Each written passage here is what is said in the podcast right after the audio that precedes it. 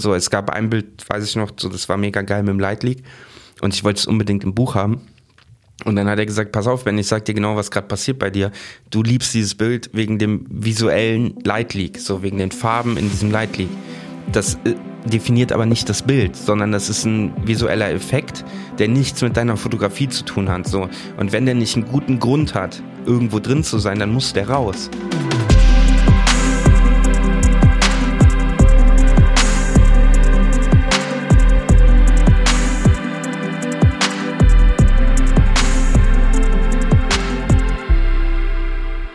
Leute, was geht? Herzlich willkommen zur neuen Folge vom The Analog Times Podcast. Diesmal wieder mit einem Fotografen aus Köln. Ähm, und zwar habe ich heute bei mir zu Hause zu Gast Ben Hammer. Einfach der Mann mit dem coolsten Namen überhaupt. Findest du? Ja, auf jeden Fall. Hallo. Auf jeden Fall. Hi. Ben, ich, ich kenne dich gefühlt schon ganz lange und unsere, unsere Wege haben sich auch schon gekreuzt das eine oder andere Mal. Du warst ja auch schon mit einer Strecke im, im gleichnamigen Magazin mal drin. Aber ich glaube, so von Angesicht zu Angesicht gesehen habe ich dich zweimal in den fünf, sechs Jahren, wo jetzt irgendwie loser Kontakt bestand, obwohl ich so lange schon in Köln war und jetzt auch wohne und gearbeitet habe und du ja auch hier rumhängst, aber irgendwie keine Ahnung. Ich weiß auch nicht, wie das passieren konnte, weil es passiert selten tatsächlich. Also ich würde sagen, ich kenne fast niemanden, mit dem ich, wir haben jetzt auch nicht viel Kontakt, ne, aber immer mal wieder irgendwie Genau. was ausgetauscht hat, den man dann aber noch nie persönlich gesehen hat. Aber liegt wahrscheinlich an mir. Nee, nee, du hast, ich, ich, ich, weiß nicht, mehrfach äh, kamen, trudelten bei mir irgendwelche Einladungen rein, Mhm. weil bei dir im Studio irgendwelche Dinge passiert sind, irgendwelche Meetups, irgendwelche lustigen, bierseligen Abende, aber irgendwie konnte ich nie, ich weiß auch nicht, das ist... Ich dachte äh, auch immer, du wär- wärst nicht in Köln und der Ecke. Ich dachte, du wärst keine Ahnung wo, in Dresden, Leipzig oder sonst was, ja, glaube ich, aber das war nur ein halbes Jahr, ich war ein halbes Jahr in Leipzig, sonst habe ich zwar vorher nicht in Köln gewohnt, aber im Pott und habe in Köln gearbeitet, dreieinhalb Jahre und jetzt wohne ich ja hier.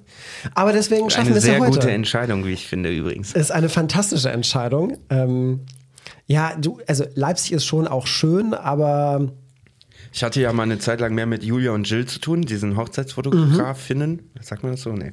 Ähm, und ich habe die, glaube ich, zwei oder dreimal in Leipzig besucht und es war immer mega geil. Also Ich war mal kurz davor, nach meinem ersten Besuch, habe überlegt, ob ich nach Leipzig ziehe. ach wirklich. Ja, ja, weil ich es so geil fand. Also ich meine, wenn man in Köln wohnt und ja auch so, so die Preise in Köln kennt und dann geht man nach Leipzig und denkt so, okay, in Köln wohne ich für das, was ich zahle, auf 45 Quadratmeter. In Leipzig kriege ich dafür 80 mit Altbau. Ja, das war aber tatsächlich auch mein Problem, was ich dann gesucht habe, weil ich wollte dann was haben zum selben Preis und nicht teurer, aber viel größer. So, das Ja, war so für mich so, hey, ich brauche jetzt keine 80 Quadratmeter für denselben Preis, wie ich in Köln 50 zahle. Ich bräuchte eher 50 zu weniger oder ein geiles Studio, keine Ahnung. Aber das hat sich ja dann auch schnell erledigt. Ja, also ich muss auch sagen, ich bin ganz froh, wieder hier, hier in Köln zu sein. Ich, ich habe irgendwie eine einfache Verbindung zu den Menschen hier in Köln als zu den Menschen in Leipzig, muss ich gestehen. Ja, da, das kann man halt nicht so beurteilen, weil ich in Köln halt wohne und dann bist du auch mehr unterwegs. Aber ich hatte natürlich dann auch den Vorteil, wenn ich in Leipzig war, habe ich ja überwiegend Fotografen und Fotografinnen getroffen und so. Und die sind natürlich vielleicht auch gar nicht dann so repräsentativ für wie Ja. ist der Alltag. Ich weiß nur, dass ich äh, in irgendeinem Kiosk eine Cola wollte und habe die Frau nicht verstanden, was kostet. Und habe verstanden 1,90. Und habe dann sie so zwei Euro gegeben, meinst du, stimmt so. Und dann mal guckt sie mich so an, hey, was kostet die denn? Und sie so irgendwie 80 Cent oder 90 Cent. Ich so, hä? Dann meint die so, ey, wenn die, wenn die Fritz-Kohle 1,90, wo wären wir denn da? Nicht so, ey, in Köln kostet Ich die im Kiosk grad sagen. 1,90. So. also, äh, naja. Ja, also ich, ich habe in Leipzig zwei Arten von Menschen kennengelernt. Einmal so diese klassischen Ihr Leipziger. Ja, Und ich darf das gar nicht nachmachen, weil das ist, das ist schon eine Beleidigung an sich, dass ich versuche, diesen, diesen Dialekt nachzumachen.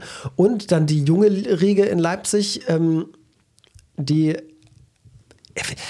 Ich, ich weiß gar nicht, wie ich das sagen soll, ohne dass es direkt so beleidigend klingt, aber das ist schon eine sehr linke Hipster, aber so Öko-Hipster. Finde ich alles geil. Szene. Ja, ja, es ist, es ist auch nett. Irgendwie, irgendwann fragt man sich natürlich, ähm, ob die alle den gleichen Korthosenladen besuchen oder ob es da so viele von gibt in Leipzig. Aber das ist gar nicht der Punkt. Ich habe mich selten, wie in dem halben Jahr, in dem ich da gewohnt habe, so oft dafür rechtfertigen müssen, dass die Frauen, die ich fotografiere, alle schön sind. Also so normschön sind. Weißt du? Gut, das könnte dir in Köln aber theoretisch auch passieren. Ist es also, aber irgendwie noch nicht. Ich weiß auch nicht. Das kommt noch, mach dir keine Sorgen. Also es war wirklich, war wirklich unfassbar. Gefühlt alle, äh, jede Woche habe ich mit irgendjemandem gesprochen, die dann auch nicht so aus dem Fotografieumfeld kamen, sondern irgendwie so meine Mitbewohner aus der WG und so. Und es war halt immer wieder, wieder Thema, ja, warum fotografierst du denn auch die Frauen? Warum fotografierst du nicht andere Arten von Frauen? Und auf der einen Seite denke ich mir, ja, ist ein Punkt. Auf der anderen Seite, Van Gogh hat auch gemalt, was er gut fand. Und da. Ja, das wäre nämlich jetzt meine Frage gewesen. Was stört dich daran, wenn Leute dich fragen, äh, ey du, irgendwie finde ich die Auswahl deiner Modelle oder so sehr, äh, sehr einheitlich. Hast ja. du mal nicht überlegt, wäre das nicht auch mal interessant für dich und so? Stört dich das, weil du dann irgendwie das Gefühl hast, da wird so dein Geschmack oder deine Arbeit diskreditiert oder ist es eigentlich sowas, wo man sagt, äh, gute Frage, warum mache ich das? Also warum suche ich eigentlich genau diese Frauen aus oder suchen die mich aus? Gibt ja beide Seiten. So. Ja, eben. Nee, das, es stört mich grundsätzlich gar nicht, wenn diese Frage gestellt wird. Ich habe so ein Problem damit, wenn diese Frage so einen, so einen Vorwurf, so einen implizierten Vorwurf enthält. So, weil man kann über alles reden. Und äh, wenn mir jemand sagt, ja, natürlich, äh, als Fotograf, finde ich, hat man irgendwie auch eine gesellschaftliche Verantwortung, dieses, diese festgesetzte Norm, was Schönheit ist und was keine Schönheit ist, irgendwie, dass entweder man unterstützt das durch die Art der Bilder, die man zeigt und zahlt auf dieses Bild ein und so weiter und festigt es noch. Ähm, und wenn man irgendwie da was anderes macht und irgendwie Menschen ablichtet, die halt eben nicht diesem Ideal entsprechen, kann man dazu beitragen, dieses Ideal vielleicht ein bisschen, was heißt zu brechen, aber zumindest anzukratzen. Das ist ein Gedanke, wo ich sage, okay, klar, den kann man auf jeden Fall haben. Ich habe nur ein Problem damit, wenn ich so ein bisschen, also wenn, ich, wenn man so ein bisschen angegangen wird dafür, dass man das macht. Eine offene Fragestellung, alles easy. Ja, ich weiß es auch nicht. Also ich habe diese Fragen auch schon gestellt bekommen. Ich denke da auch immer wieder drüber nach. Ähm, ich sehe aber auch meine gesellschaftliche Verantwortung in dem Bereich einfach überhaupt nicht. Also ich bin mir, also ich sehe die Verantwortung der Fotografen in der Branche oder in dem Bereich, den wir mit dem analog, ja. schöne Frauen, wie auch immer man das beschreiben will, da gibt es Verantwortung, die sind mir wichtiger äh, als die Verantwortung, einen möglichst umfangreichen Querschnitt der Gesellschaft zu zeigen. Ja. Das bedeutet ja nicht, dass, äh, dass man Leute, die anfragen, die einem nicht in sein fotografisches Portfolio passen oder was auch immer, dass man denen absagt. Aber es ist halt tatsächlich auch so, dass sich selten bei mir Menschen bewerben oder melden überhaupt, wo ich sagen würde, die werden jetzt für Diversität sorgen in meiner Arbeit, ja. weil es dann doch immer ein sehr ähnliches Bild ist. Was das dann damit zu tun hat, dass man andere Frauen sieht im Profil und man dann denkt, oh, der kann diese Art von Mensch fotografieren, da hätte ich auch Bock drauf. Keine Ahnung, kann ich nicht einschätzen, aber ich glaube, ja, es, ich finde es spannend und ich mache mir da auch Gedanken drüber, weil diese Diskussion hatte ich auch schon so. Mein Portfolio ist nicht besonders divers, was die freien Arbeiten angeht. Aber das ist halt auch überhaupt nicht mein Anspruch und deswegen äh, nehme ich diese Kritik oder diese Aussagen gerne an und denke auch drüber nach. Aber ich, äh, guck mal, das wäre ja jetzt auch folgendes, ne? Du kriegst diesen, jemand sagt zu mir, deine Models sind schon alle sehr dünn und bla bla bla. So, und dann sage ich so, ja, sage ich dir aber auch ganz ehrlich, es ist einfacher zu fotografieren. Also, ne, ist einfach weniger Arbeit für mich. So. Ja. Und plus, es sind halt meistens Menschen, die sich hoffentlich so wohlfühlen, wie sie sind und dadurch eh schon entspannter sind, die Bilder besser machen. Wenn da jetzt jemand dabei wäre, der von mir aus nicht dem scheinbaren Ideal so entspricht, mhm. sich total wohlfühlt und sich bei mir meldet, dann würde ich dem auch sagen, ey, habe ich keine Erfahrung mit, ich hätte aber Bock, das auszuprobieren. Ich kann dir nur nicht garantieren, ob du mit den Ergebnissen zufrieden bist. Das müssen wir sehen. So. Nur auf der anderen Seite dann zu sagen, ey, ich suche mir jetzt, keine Ahnung, äh, übergewichtige Modelle, damit endlich das aufhört, ist ja, ja genauso ja, ja. dämlich, weil dann nehme ich die ja nur, damit die Leute mich nicht mehr nerven. Das wäre ja, äh, finde ich, noch schlimmer eigentlich. Ja, das wäre das wär totale Katastrophe, dann sind es die falschen Beweggründe. Mhm. So, und ich, das, bei mir ist das genau das Gleiche. Ich denke dann auch darüber nach und manchmal nehme ich mir auch vor, zu sagen, so, okay, ich glaube, ich, ich versuche da jetzt einfach mal ein bisschen drauf zu achten in der mhm. Auswahl meiner Modelle, wenn ich eine neue Strecke für TAT mache oder mhm. sowas. Gucke ich mal und versuche darauf zu achten. Aber es ist, wie du sagst, wenn ich dann tatsächlich dann eine Wahl treffe für, ey, ich möchte eine Strecke machen und ich möchte das mit dem oder dem Modell machen, dann will ich trotzdem nicht mich gezwungen fühlen, da jetzt irgendwie extra ein Modell anzufragen oder extra auf die Suche zu gehen nach irgendjemandem, ähm, nur damit ich es gemacht habe. Ja, es wäre was anderes, wenn die Ausgabe einen thematischen Bezug hat und alle Ja. Fotografen, Fotografinnen kriegen so die Aufgabe und sagen, wir wollen was zu diesem Oberthema machen und man sucht dann, weil dann ist das, dann ist so klar, man macht so konzeptionell thematischen Arbeit, dafür musst du, wie in allen anderen Jobs auch, dir was Passendes suchen. Aber Genau. jetzt nur für die, ah gut, auf meinem Instagram-Stream taucht keine lockige auf oder keine rasierte oder whatever. Deswegen brauche ich jetzt unbedingt eine lockige oder wen auch, was auch immer, finde ich, sind die falschen Beweggründe. So. Ja. Wenn mir jemand über den Weg läuft, wo ich die Arbeit so faszinierend finde, dass ich sage, ich habe Lust, damit was zu produzieren, dann ja, gerne. So, dann passiert das vielleicht, vielleicht passiert es aber auch nicht. So. Dann ist Ja. es halt so. Und so lange sind bei mir die halt leider alle sehr dünn. Kann ich ja auch nichts für. So. Nee, das ist es halt, ist es halt einfach so.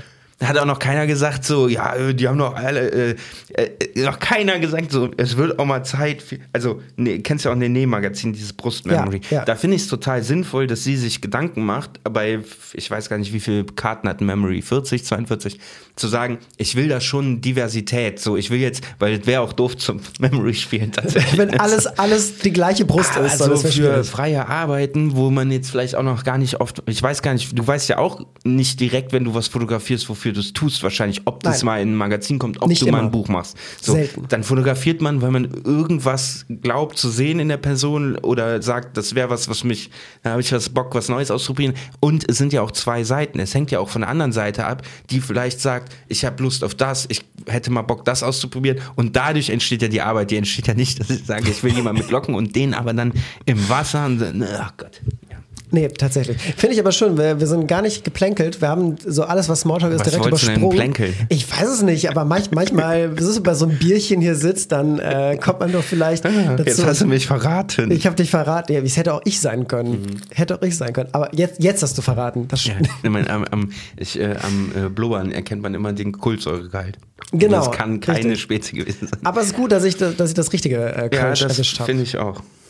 Also ich, Das ist das Beste, ich bleibe dabei. ich hätte ja auch das aus Versehen das Rot-Weiße kaufen können. Ja, mag ich nicht so gern. Aber hätte ich auch getrunken, so ist nicht. Jetzt auch getrunken. Ich bin, ich bin super äh, glücklich, dass du, dass du hier bist, weil ähm, ich meine, vor dem, vor dem Podcast äh, der Analog Times gab es oder gibt es ja immer noch das Magazin Mhm. der Analog Times. Und äh, ich finde es immer sehr schön, da mit Leuten zu sprechen, die irgendwie verstehen, warum man die ganze Arbeit und den ganzen Stress auf sich nimmt, im heutigen digitalen Zeitalter sich noch dazu zu verschreiben, ein Printprodukt zu erstellen. Und du hast ja auch schon vier, sind es vier oder fünf Bücher? Vier, vier, vier, vier, vier, vier ja. Bücher auch schon gemacht. Das heißt, du, du kennst da den Hassel und weißt halt, wie viel Herzblut es braucht, um irgendwie nicht nur eins, sondern wie in deinem Fall direkt vier Bücher zu machen. Und äh, das ist, ist, ist eine andere Form von Liebe zum Ausdruck bringt, finde ich. Und also es gibt super viele Arbeiten, die nur auf Websites irgendwo stehen und das ist fein und so weiter. Aber ab dem Moment, wo das das Papier berührt, ist es, ist es anders, finde ich. Auf jeden Fall. Ich würde auch, ich meine, ich hatte mit vielen Dingen Glück und früh und so. Aber ich würde sagen, äh, also ein ganz, einen ganz großen Anteil hat natürlich auch der Kurator von meinem allerersten Buch, Sebastian Schröder, der mir natürlich in dem Prozess des Buchs kuratieren eine komplett neue Welt aufgezeigt hat. So. Und ich sage, fotografisch habe ich mich am meisten entwickelt beim ersten Buch, wenn es um die Auswahl der Bilder geht. Und seitdem sage ich auch, der Fotograf ist gar nicht das, was vor Ort passiert, gerade mit den Mitteln, die wir haben. Ne? So, ich kann ans Set gehen, ich kann Blödsinn machen, ich halte die Kamera gedrückt, ich gucke nicht mal durch den Sucher und am Ende entsteht die fotografische Magie eigentlich in der Auswahl. Das ist wie die Genialität des Films im Ja. Schnitt oder die Musik in der Produktion.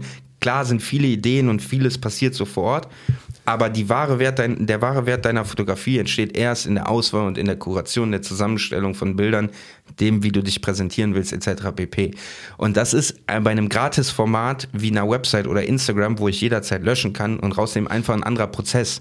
So, weil du einfach nicht diese Verbindlichkeit hast. So.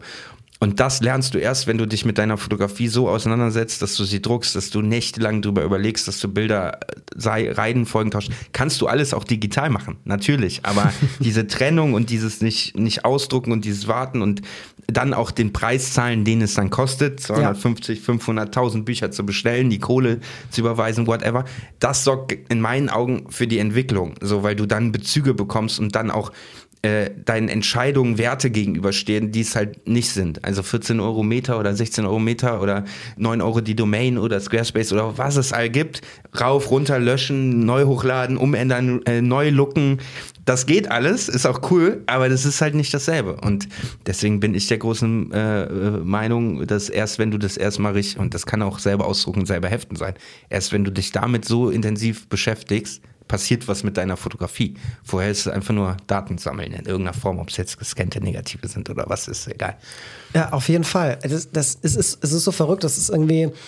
Ich habe manchmal das Gefühl, dass diese, dieser Auswahlprozess so ein bisschen verloren gegangen ist, was aber vielleicht auch mit an, an, an Sprache liegt, weil früher, wenn ein Fotograf gesagt hat, so, jetzt ist Edit dran, editieren, bedeutet das, ich setze mich an mein Lichtpult und ich äh, mache Kreuze und Kreise, je nachdem, ob ich ein Bild gut finde oder nicht gut finde und wähle oder nicht auswähle.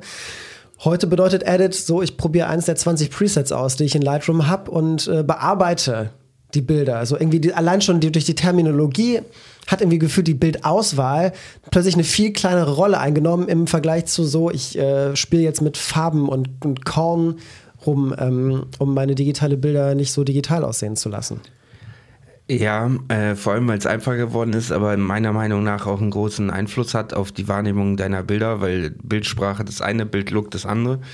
Ähm, aber ja, es ist einfach was anderes, ob du 3000 Bilder in einem Katalog hast und mit Pfeiltasten durch und markieren und kurz und bla, oder ob du die ausdruckst und die. Es gibt Bilder, die habe ich zehn Jahre gesehen und erst als ich die DIN A4 ausgedruckt habe, habe ich gesehen, dass ein scheiß Drachen am Horizont ist, der mich dann nervt. So. Das kannst ja auch keinem erklären. So, es ist ja nicht so, dass du das Bild vorher dir nicht im Detail angeguckt hast, aber es ist einfach aufgrund der Technik vielleicht aus irgendeinem Grund untergegangen. So. Und äh, allein diese ganzen Steps, also ich muss jetzt nicht jedes Shooting ausdrucken, aber ähm, das, das verändert die Wahrnehmung deiner eigenen Arbeit. Und dann passiert halt auch was. Ich habe viele Sachen zum Beispiel auch erst durchs Buch gelernt, wo mir im ich meine, das sind ja keine Coffee Table Books, so wie man, sondern es sind ja so Tagebücher, Stories so. Und immer erst bei diesen Zwischensichten und bei dem Kuratieren fällt dir dann auf, ja, okay, gut, ich habe jetzt 200 Porträts, aber mir fehlt der ganze Weg der Story dazwischen. So, ne? Und das habe ich erst beim Buch für meine Serien gelernt, so dass ich zwar super viele Porträts habe, aber wie finde ich denn, äh, wie beruhige ich den Betrachter dazwischen? Das kannst du auch auf die Website, ne? Wie baust du eine Galerie auf?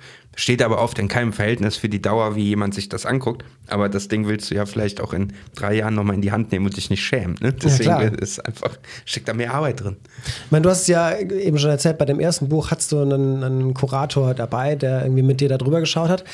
Ist es so eine Sache, die man generell empfehlen kann, sollte, wenn man irgendwie jetzt sei es das erste oder auch das zehnte Mal, dass man irgendwie Arbeit in der Form kuratiert, dass man sich da irgendwie jemanden mit dazu holt, der da drüber guckt?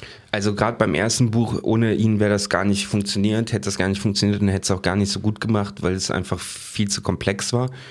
Ähm, beim zweiten Buch auch, da hat er auch mit mir dran gearbeitet, ähm, schon weniger als im ersten. Und beim dritten habe ich ihm auch, glaube ich, nochmal zwei, drei Entwürfe gezeigt und ausgedruckt und wir haben die besprochen und er hat so seine Meinung zu den Bildern gesagt. Meines Erachtens macht es total Sinn, weil du als Fotograf ja immer eine Verbindung zu deinen Bildern hast, die gar nicht immer gerechtfertigt ist. Ne? So, es gab ein Bild, weiß ich noch, so, das war mega geil mit dem Light League und ich wollte es unbedingt im Buch haben. Und dann hat er gesagt, pass auf, Ben, ich sag dir genau, was gerade passiert bei dir. Du liebst dieses Bild wegen dem visuellen Light Leak, so wegen den Farben in diesem Light Leak. Das äh, definiert aber nicht das Bild, sondern das ist ein visueller Effekt, der nichts mit deiner Fotografie zu tun hat. So. Und wenn der nicht einen guten Grund hat, irgendwo drin zu sein, dann muss der raus.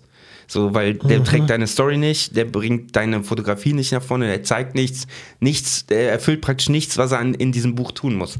So, und darüber, wir haben über teilweise Bilder stundenlang diskutiert, ne, so.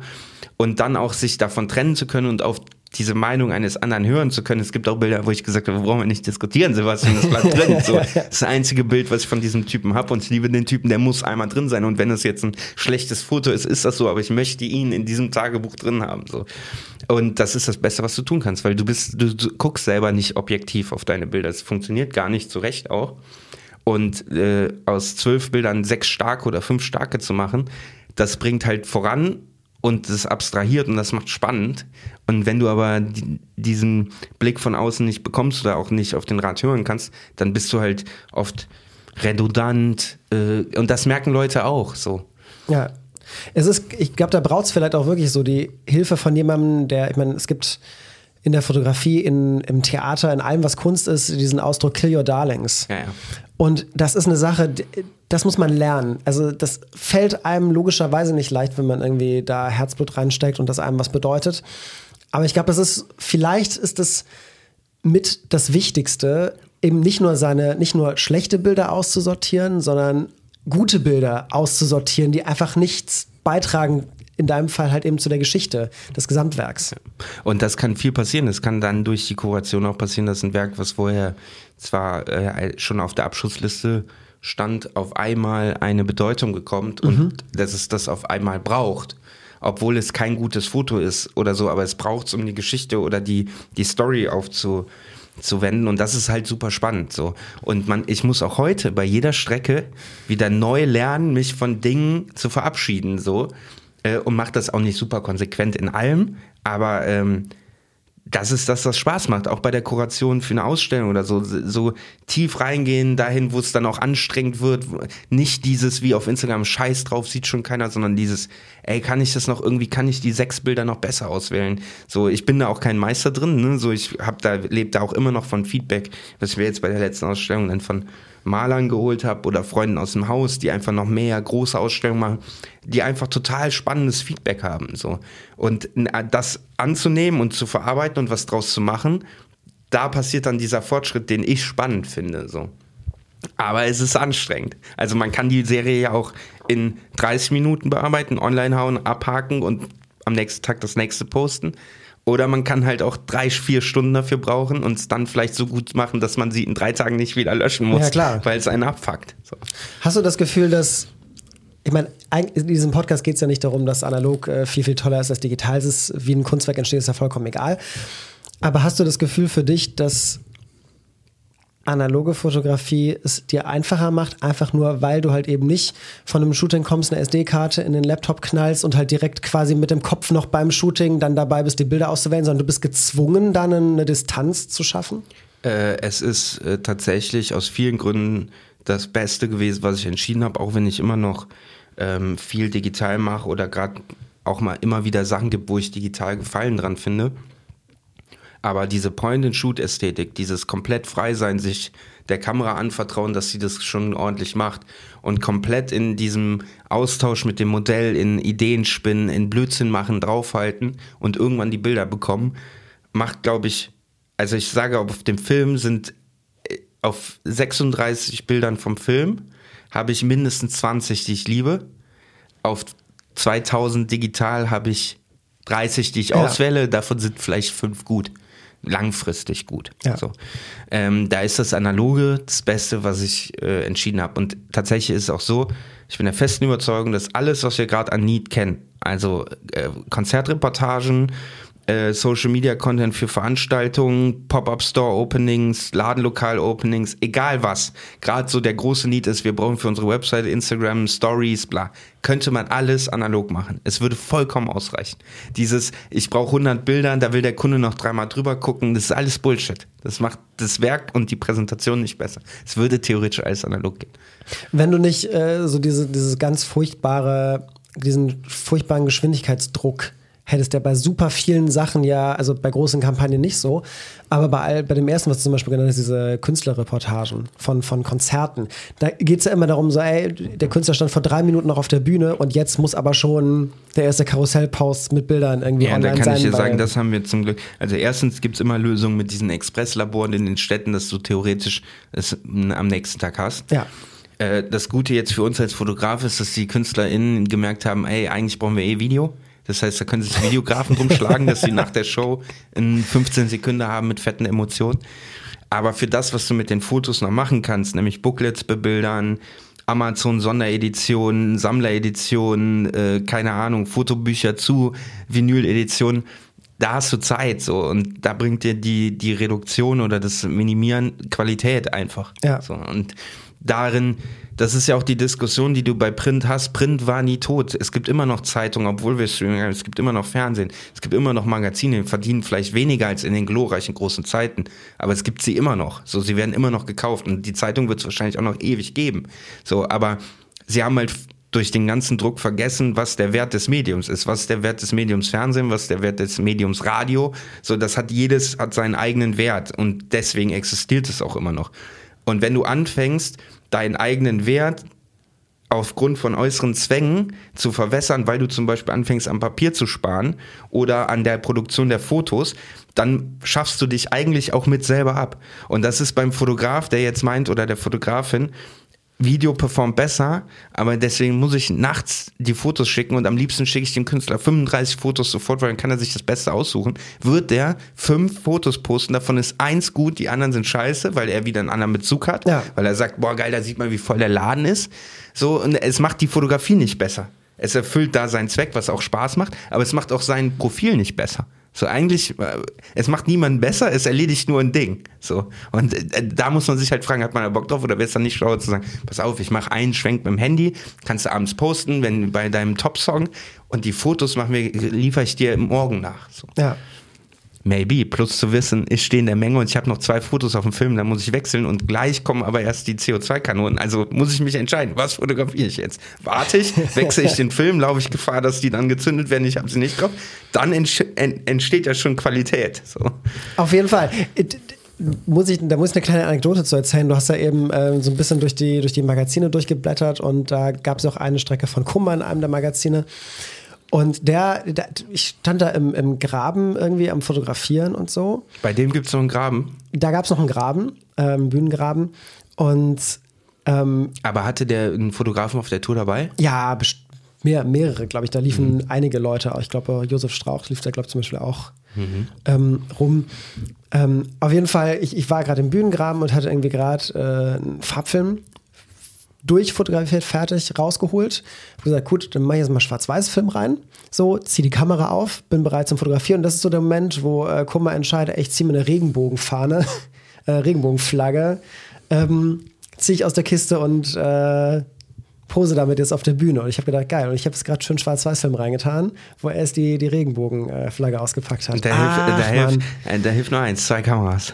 Da, ja, ja, ja, ja. Weil das ist halt so ein Ding, äh, klar könntest du dich jetzt fragen, ob du auf diesem Farbfilm vorher Schwachsinn fotografiert hast, den du hättest sparen können, damit du das Bild hättest noch machen können und dann wechseln.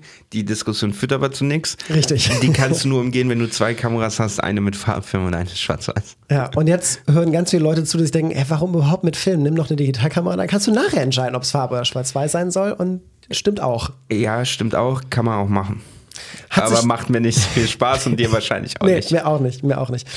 Ich wollte noch mal auf eine Sache zurückkommen. Äh, Hast du das Gefühl, dass jetzt durch die Erfahrung, die du gemacht hast mit äh, externen Kuratoren für deine Bücher, dass die Art und Weise, wie du deine eigenen Bilder siehst und bewertest, dass sich das geändert hat? Äh, ja, aber man muss sich auch immer wieder dran äh, äh, erinnern. Technicolor sehe ich da gerade erst. Äh, okay, ähm. Ben ist abgelenkt von unserer, von unserer äh, Dekoration. Ja, wir haben hier ein Poster von Breakfast at Tiffany's ähm, Ist geil. hängen seit ein paar Tagen, ja. Ich habe den Film noch nie gesehen, aber das Poster war, war gut. Das ist schön, ja. Okay, Und sorry. ich bin am Technicolor hängen geblieben. äh, ja, nein, ja. Also es gibt durchaus Kunden, wo es mir sehr viel bringt, jetzt beruflich, ist ähm, bei gerade bei diesen kleinen Gefallenjobs, ne, so wo du einfach Bock hast, einen Musiker zu unterstützen oder irgendwie einen anderen Artist, wo du weißt, der hat wenig Erfahrung, der ist vielleicht auch ein bisschen auf dein Feedback, da sehe ich schon zu, dass ich es möglichst schmal mache, ne? dass ich den wirklich so sage, ey, pass auf, ich gebe dir jetzt vier gute Pressefotos, äh, mach nicht zu viel, bla blub. Äh, und bei meinen eigenen Arbeiten, das letzte Buch habe ich, glaube ich, dann ohne, also dieses, dieses wirklich Coffee Table Book, weil das nicht so eine Story hat, das habe ich ohne Kurator gemacht, weil da ging es ja dann auch wirklich darum, ähm, nur das Beste und das zu zeigen, was mir immer noch gefällt. Und da war es dann einfach. Ne? Dann, da kannst du ganz einfach sagen, hey, das sind jetzt zwei gleiche Porträts, eins muss gehen, welches ist jetzt so, okay, tschüss. Genau. Da geht es dann mehr darum, wie die Bilder einzeln wirken Genau. und nicht im, im Verlauf einer Story dann. Genau, das ist deutlich einfacher.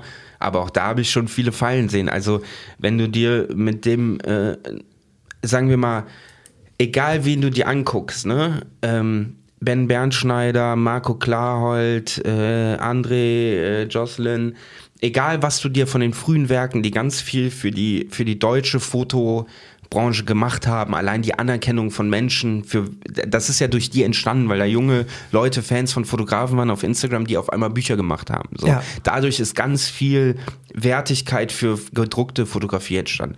Wenn du dir die aber mal anguckst, nach Duplikaten, nach äh, Redundanz, nach welches Bild ist besser, dann findest du ganz viel davon, wo du sagst, yo, das ist halt diese Früh, Früharbeit ohne externe große Beratungsstelle. Und da meine ich jetzt nicht, es gibt auch äh, Grafiker oder Layouter, die ein sehr gutes Fotogespür haben. So. Aber die gucken auch schon wieder anders, ne? Die gucken schon Klar. wieder in ihren Rastern und so.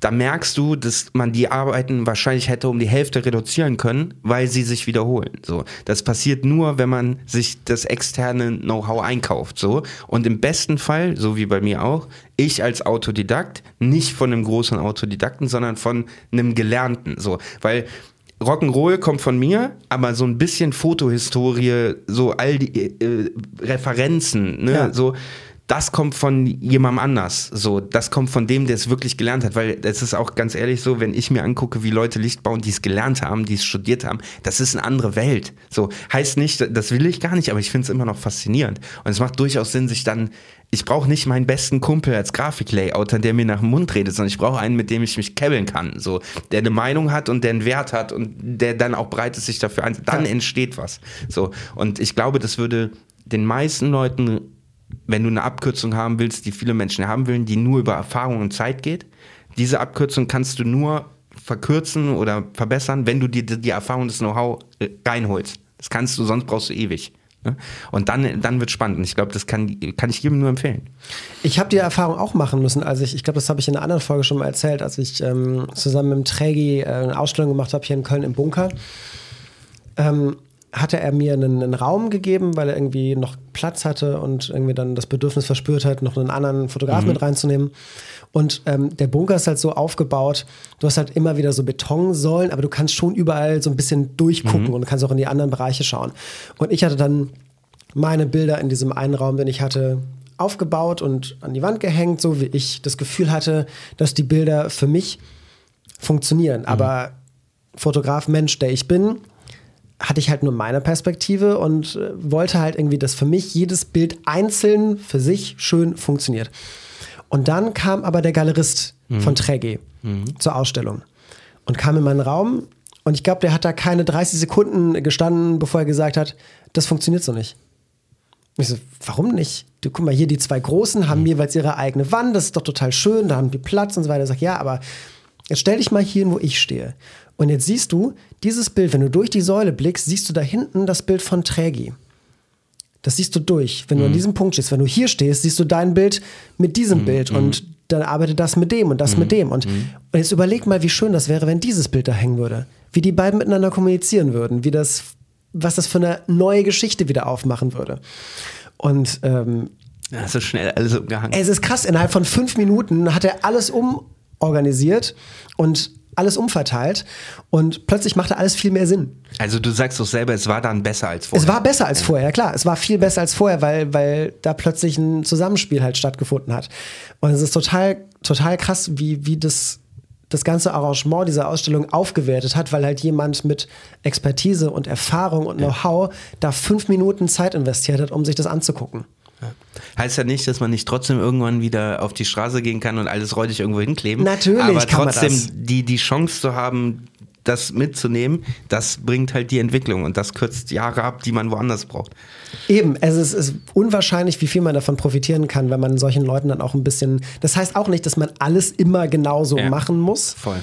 Und ich bin halt tendenziell auch eher jemand, der dann auch ein bisschen stur werden kann. Ja, ich auch. So, aber das ist so ein Künstlerding auch. Aber jemanden zu haben, der einem da eine Richtung vorgibt, wie viel man davon annimmt oder nicht, ist dann immer noch ein Ding, aber kann, kann wahnsinnig viel, wahnsinnig viel helfen. Deswegen vielleicht auch schon, gerade wenn man so anfängt zu fotografieren, halt tatsächlich auch andere Leute mit drauf gucken lassen.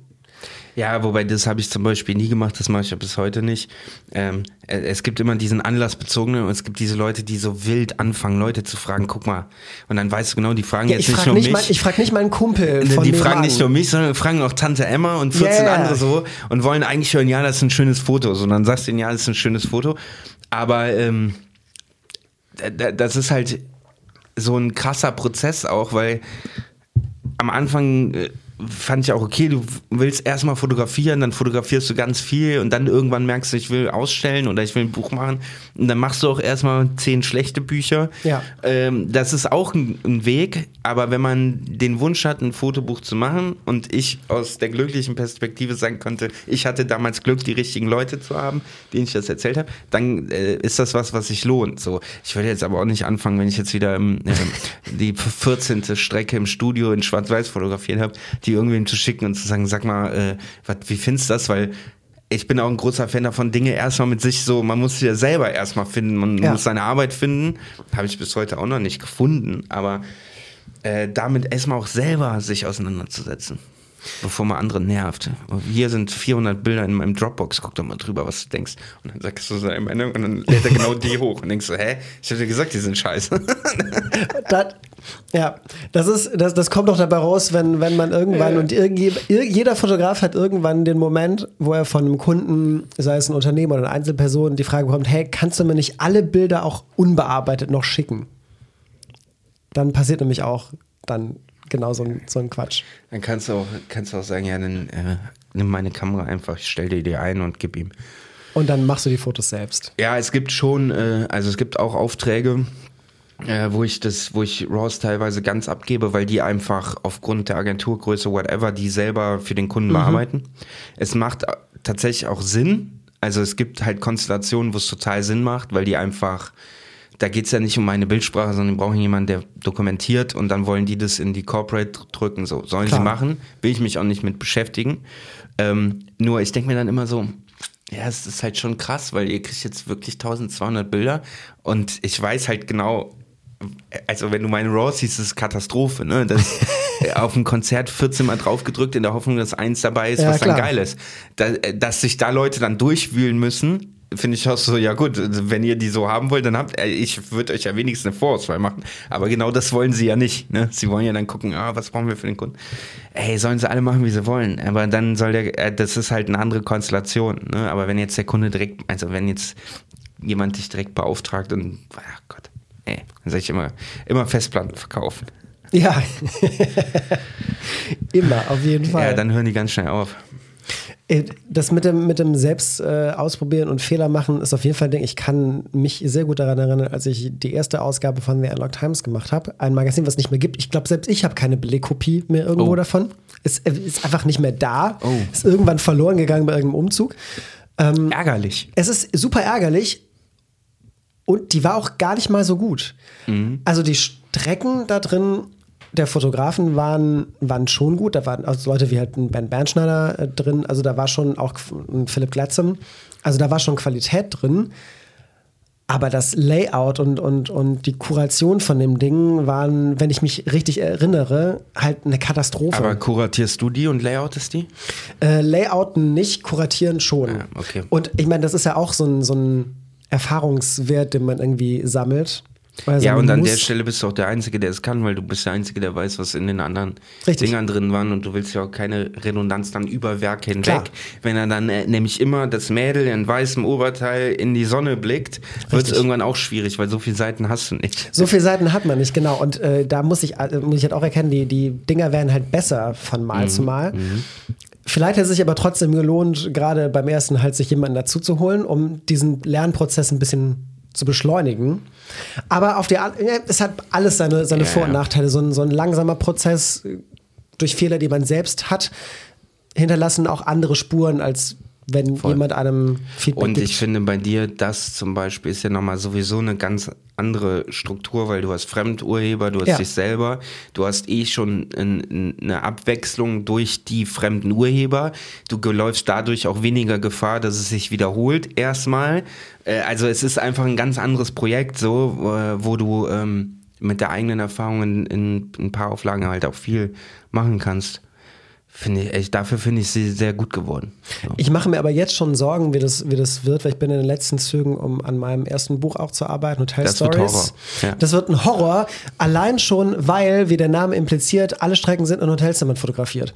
Das heißt, das Grundsetting ist immer, ich meine, Hotelzimmer sehen zwar anders aus, aber trotzdem, das In Grundsetting ist immer, nee, in Schwarz-Weiß nicht mehr. Das Grundsetting ist immer das gleiche. Das ist immer ein Bett und ein Fenster und ein Fernseher. Ein Vorhang, und der halb äh, durchsichtig ist und ein Eine halb abdunklen durchsichtige- Vorhang dahinter. Richtig, ne, zwei Vorhänge und ein Bad. So. Alle Hotelzimmer sehen mehr oder weniger gleich aus von der Grundstruktur. Und ich habe jetzt schon Angst davor, weil ich habe das Gefühl, wenn ich da super streng bin, was Redundanz angeht, dann kann ich auch einen Kalender machen. So, Mhm. Ja, dann bleiben, dann bleiben passieren. von den 160 Bildern bleiben 12 übrig. Nur das ist so, das ist äh, über. Da ist der Vorteil, wenn du schon layoutest, so habe ich es nämlich bei dem zweiten Buch gemacht, zwischendrin schon gelayoutet, um schon zu sehen, wo nach den Shooting das Bildmaterial und die Reise hingeht, um auch schon zu merken, was fehlt mir an Material, Ja. um das im Prozess schon zu produzieren und anders als beim ersten Buch, wo du mit einer Flut von Bildern kommst und dann anfängst, daraus was zu bauen. Ah, da wür- du wirst es hinkriegen, das wird gut. Machst vielleicht ein paar Türschilder nur. Ja, so genau. Nummer, Zimmernummern. Z- Aber Zimmernummern. Ja, Also immer, wenn du nicht weiter weißt, Zimmernummer. ja genau. Nackte Frau, Zimmernummer. Das ist richtig, das ist richtig. Ich muss da, ich, also da werde ich mir auf jeden Fall, glaube ich, ähm, jemanden mal zu Rate ziehen, der da, der da ein bisschen Erfahrung hat und mir da ein bisschen hilft. Einfach, einfach nur, um, um neue Perspektiven aufzuzeigen. Ich merke das schon jedes Mal, wenn ich ähm, mit, mit anderen Fotografen wie mit einem Trägi über meine Arbeit spreche, der eine ganz andere Art von Fotograf ist, der super konzeptionell arbeitet, der sich sehr viele Gedanken macht und, Und der in den letzten Jahren halt auch das Privileg hatte, sehr viel Input zu bekommen Eben. über seinen Galeristen, über die ganzen Sachen, die da passiert sind. Genau, genau. So viele Ausstellungen gemacht und so viel mitbekommen und ähm, das ist doch auch immer, das ist, das ist immer noch mal jedes Mal aufs Neue so Aha-Momente. Ja.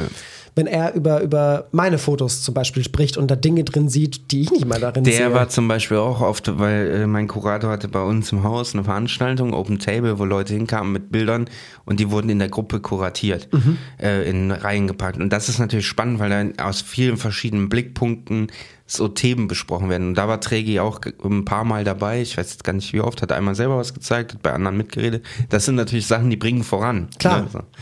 Auf einer anderen Ebene, die ich bis dahin auch nicht, ne, weil eigentlich denkst du ja in bessere Look, besseres Licht, bessere Modelle, aber eigentlich ist es eine bessere Auswahl. ja, klar, besser Auswahl ist am Ende das, was, das, was entscheidet. Ja. Auf jeden Fall. Hast du, hast du so, so feste Faktoren, auf die du achtest, jetzt sei es beim Fotografieren selber oder bei der Bildauswahl, wo du sagst, ähm, okay, ich weiß, äh, ich möchte, dass mein Bild keine Ahnung, wenigstens scharf ist und Nee, so nee. angeschnitten und so weiter. Oder ist es irgendwie jedes Mal individuell eine neue Bewertung? Es ist äh, einfach, äh, es kommt immer drauf an, manchmal catcht mich irgendwas, was ich vorher nicht hatte, aber meistens ist durchfliegen, markieren, wo du hängen bleibst und dann sehe ich auch wieder, ja gut, das sind alle Bilder, wo die Augen scharf sind. Oder Bewegung, ne? Ja. Äh, angeschnitten, blöd angeschnitten, finde ich immer geil. Äh, und dann geht's in die Feinauswahl. So. Ähm, und beim Fotografieren probiere ich immer mehr drauf zu achten, dass ich natürlich gerade bei der Analog-Sache jetzt nicht nur Porträts mache. Das ist natürlich wichtig, weil du auch die Zwischenmomente alle versuchst dann festzuhalten, um eine bessere Porträtauswahl zu Klar. haben. Aber wenn dann kein Platz mehr ist für, für die B-Bilder, für den B-Roll, der, Für B- für die fotografische der, B-Roll, ja. Weil du kannst, stell dir mal vor, jemand würde eine Gallery posten auf Instagram mit zehn Bildern und das ist alles Porträt. Und dann ist einmal, ja gut, einmal sind die Augen zu und einmal offen und einmal ist der Mund links und rechts. Also so, Ja. ne, das langweilt ja. So, und wie kriegst du da zwischen die, ähm, die Spannung und ich muss mich jedes Mal noch dran erinnern. Bei jedem Shooting heißt es einmal, ey, ich muss noch B-Roll, ich brauche noch Details und ich brauche noch Manu-Füße und so. Ich brauche ganz viel Zeug. Ich brauche eigentlich mehr Zeug als Porträts, weil die Porträts reichen zwei gute. Aber Ja, das genau. Ganze drumherum brauche ich halt. Vergesse ich immer noch. Ich fange auch immer weit an. Ne? Ich fange immer weit an. Und wenn so, ja, Setting und bla. Und am Ende merke ich wieder, wie ich nur so, so Ja. 50 Zentimeter davor stehe und wieder denkst, hä, warum schießt du denn jetzt 20 Porträts aus 50 Zentimetern? So viele brauche ich gar nicht. Ey, es ist, ey, ich, ich, witzigerweise habe ich da auch schon, als ich zum ersten Mal mich hingesetzt habe und, und von, von Strecken eine Auswahl gemacht habe für das Buch, ähm, habe ich dann auch danach gesagt, okay, ich werde versuchen, da super krass drauf zu achten, was manchmal echt schwierig ist, wenn man äh, so ein Fotograf ist, der sich sehr von Spontanität einfach treiben lässt. Der halt irgendwie nicht sagt, okay, ich habe ja mein festes Moodboard und ich mein ganz festes Konzept, sondern der sich so ein bisschen in den Moment verliert. Und sich da aber dann zu, zu zwingen, zwischendurch mal darüber nachzudenken, okay, sich treiben lassen ist cool, aber denk doch mal kurz nach, ob du nicht noch was anderes brauchst als irgendwie das 20. Porträt aus Ja, 50 Zentimeter voll, Entfernung. Ähm, Und ich glaube noch nicht mal, dass gelernt ist bei mir, äh, so, dass es so da, wo du herkommst, womit du angefangen hast, sondern das ist, es gibt irgendwas in dir, in deiner Ästhetik, was sich immer wieder dahin zieht. So, irgendwas. So, da will ich jetzt auch nicht ständig gegen kämpfen, ne? weil es gibt ja irgendwie einen Grund. Wenn du so Ja, merkst, klar. dass du so unterbewusst immer wieder, dann muss, dann ist das vielleicht auch einfach der Kern deiner Arbeit. So, who knows?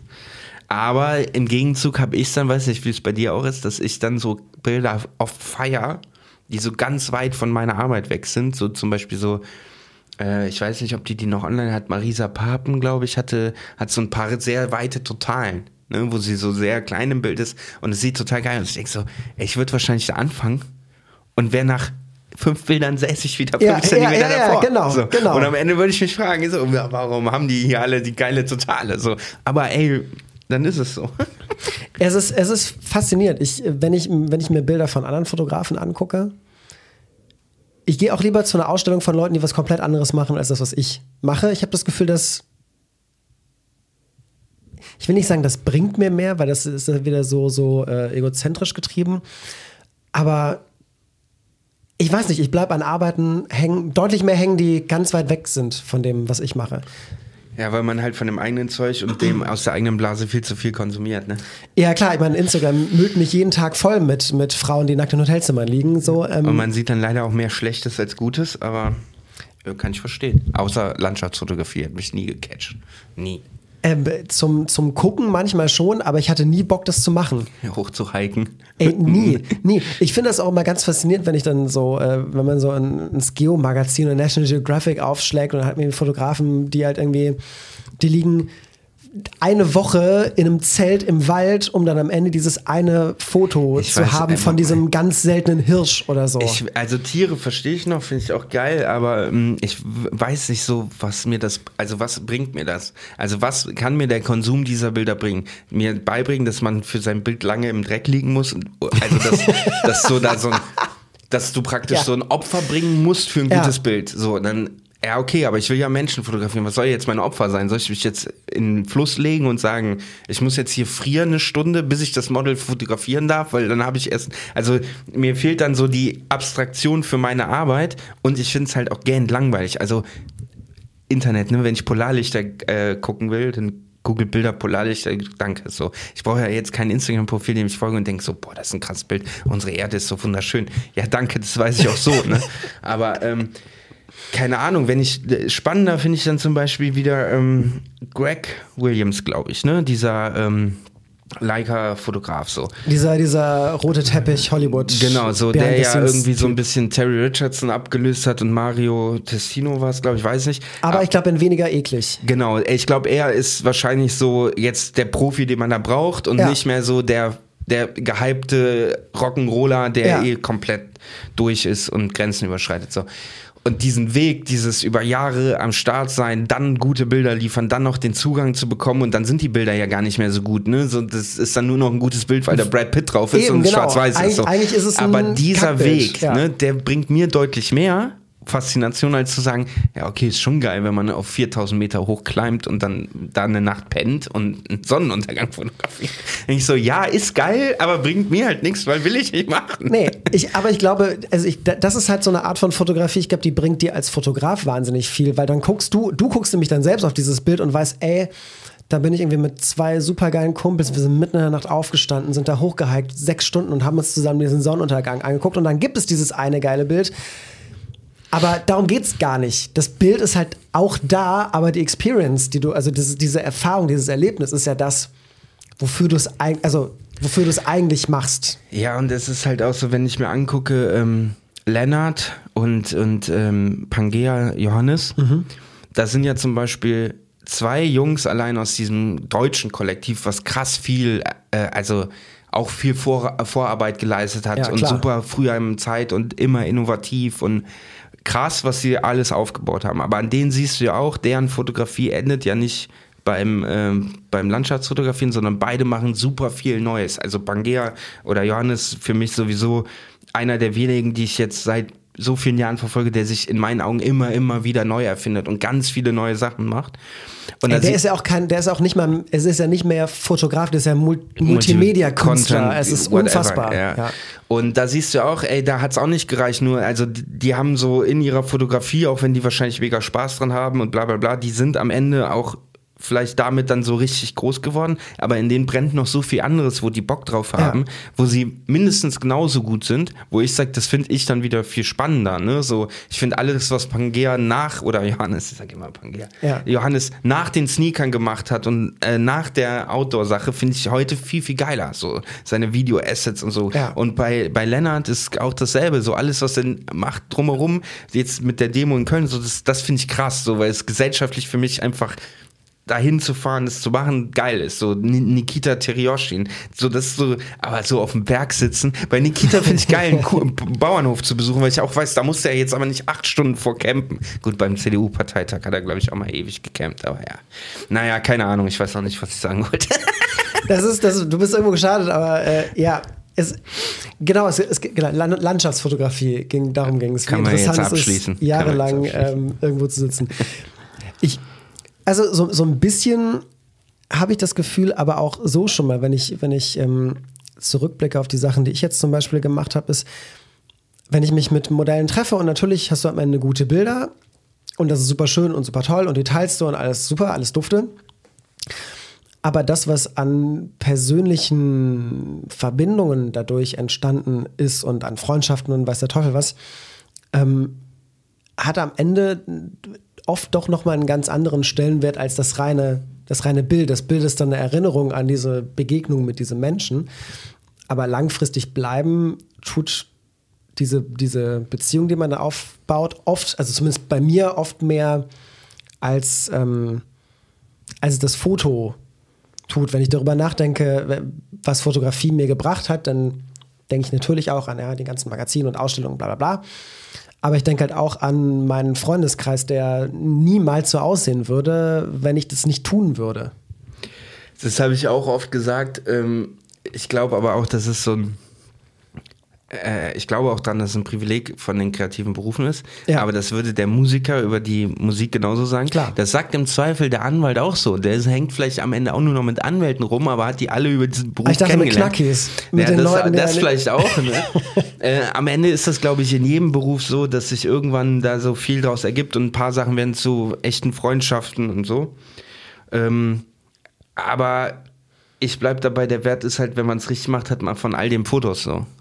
Und äh, das hat der Anwalt im Zweifel nicht, außer Handyfotos. Der hat zwar auch einen riesen Freunde und die fahren einmal im Jahr nach Malle. Ich weiß nicht. Aber ich, eine Leica ich, hat der Anwalt dann. Ja, das auch. Und der macht vielleicht auch gute Fotos. Das, ähm, das, ich habe auch, äh, ich fand sehr interessant, was Paul Ripke in seiner WDR-Doku gemacht hat. Diese Fotolernen in der ARD. ARD Dieses Gelle Ripke. Genau. genau. Fand ich erstaunlich gut. Und er hat so einen Spruch gebracht, der bei mir auch hängen geblieben ist und so es meint, es gibt Leute, die lieben die Fotografie und es gibt Leute, die lieben den Lifestyle vom Fotografen und sind deswegen Fotograf ja, geworden. Ja. So.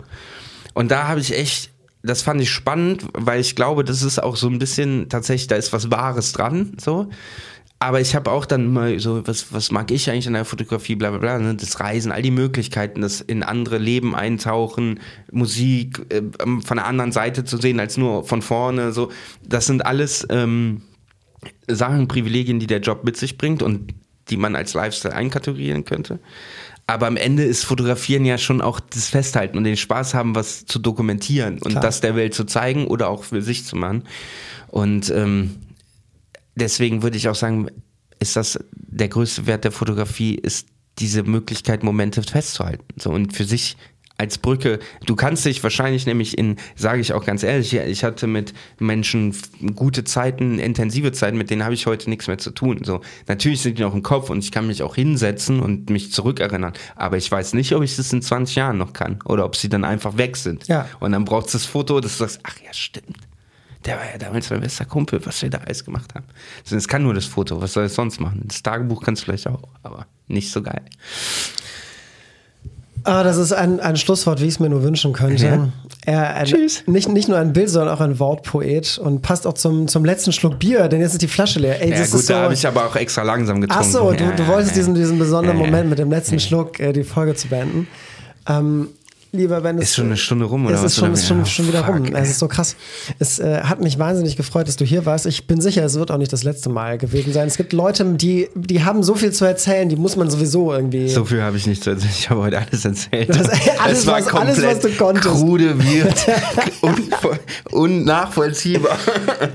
Ich fand's, ich fand's nachvollziehbar, aber ich war, ich bin ja auch äh, abgetaucht in deiner Erzählung, aber ich bin sicher, dass, dass dem einen oder anderen, der sich das anhört, dass es dem da genauso gehen wird äh, wie mir. Herzlichen Glückwunsch, du hast deine Chaos-Folge geschenkt bekommen. Ja, vielen Dank. Ey, muss, wenn ich wollte, dass jede Folge gleich ist, dann würde ich immer mit den gleichen Leuten sprechen. So, deswegen ähm, finde ich das sehr schön.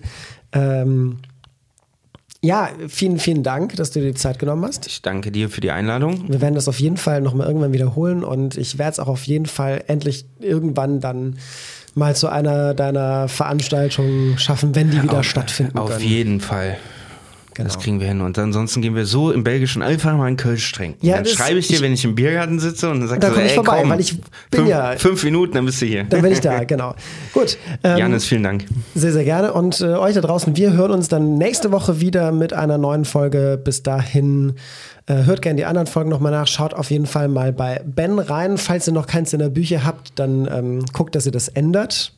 Und verliert euch ein bisschen in, äh, im Leben und Sterben des Ben Hammer zum Beispiel. Und, ähm, Davon gibt es keine mehr. Oh, davon gibt es keine mehr. Okay. Für welches kann ich noch Werbung machen? Für alle anderen.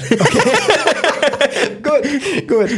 Dann äh, nicht das, aber alle anderen ähm, Website und so weiter sind alle in den Shownotes verlinkt. Da könnt ihr einfach mal äh, euch durchklicken und euch das anschauen und euch von den Fotos und Zitaten und äh, Songzeilen und was da nicht auch alles immer drin ist in diesen, in diesen Büchern so ein bisschen inspirieren lassen. Und äh, gut, wir verabschieden uns. Macht's gut. Ciao, ciao. Tschüss.